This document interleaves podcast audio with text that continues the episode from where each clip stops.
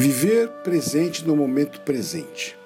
Quando falo de viver no momento presente, não, não quero dizer você se tornar um monge ou uma monja, não, não, não. Mas sim estar constantemente voltando ao momento presente.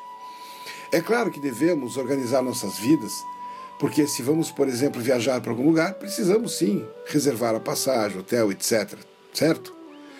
Estou me referindo à preocupação a se preocupar com o futuro ou arrastar o passado para o futuro.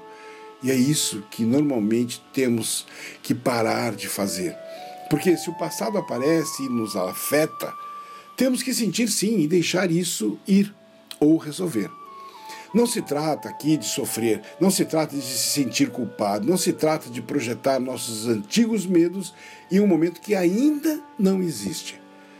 estou falando sobre mudar, e, assim, estar em um novo momento.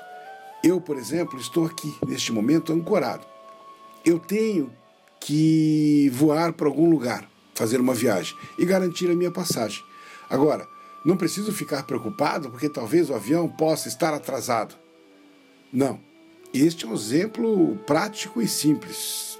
E claro, poderiam ser coisas mais sérias, sim, mas poder estar no momento ancorados em nossa consciência, em nosso coração, começa a nos dar uma experiência muito importante que se chama confiança.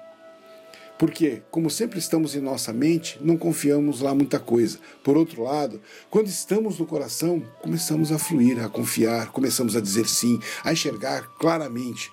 E então tudo começa a mudar. Por quê? Porque estou presente. Estou presente em meu coração, estou presente em cada momento. E quando me preocupo ou me arrependo, nada muda. Tudo permanece sempre o mesmo. Não há evolução. Então, sempre tem a ver com retornar à perfeição deste momento, deste instante. E se você está em seu coração focado em, em apreciação, no amor, na, na, na gratidão, ah, na confiança, na unidade, o que você está criando em sua vida? Você está criando exatamente isso, porque seu foco é esse. E é isso que você está projetando para fora, e não o medo.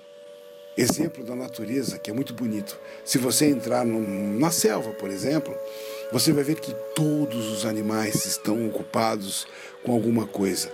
Alguns animais fazendo isso, outros animais fazendo aquilo, desde a pequena formiga até as, o, o elefante. E cada um está no momento presente. Simplesmente todos. Aí, de repente, surge um perigo. E todos os animais, não apenas um, mas toda a selva enlouquece. Todos começam a gritar, a guichar, a rugir.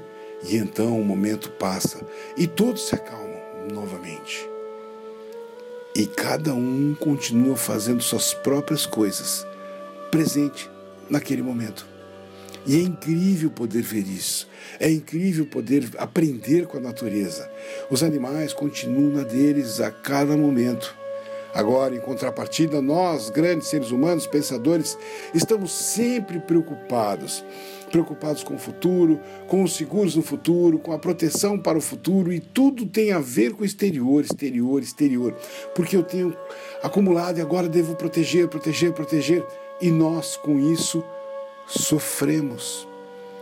Porém, precisamos enxergar e procurar um jeito de simplesmente estarmos aqui, presentes no momento presente e começar a desfrutar de tudo, em vez de ficarmos preocupados em proteger tudo. Os árabes têm um ditado: amarre seu camelo e deixe tudo na mão de Deus. E é o que talvez nós, eu, você, precisamos fazer Faça tudo, organize tudo, porém depois volte para o seu coração.